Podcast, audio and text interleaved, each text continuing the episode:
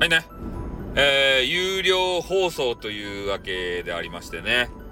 えー、ここの中でちょっと過去の罪をですね、まあ、懺悔したいなーっていうふうに思うところでございます。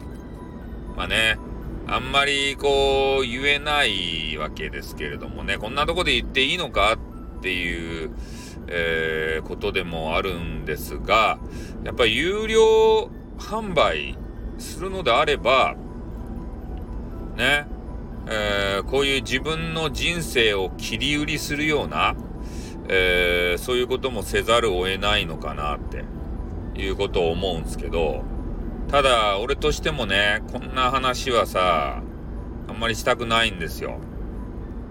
ね。どうしようかなって思ってます。やめとこうかな。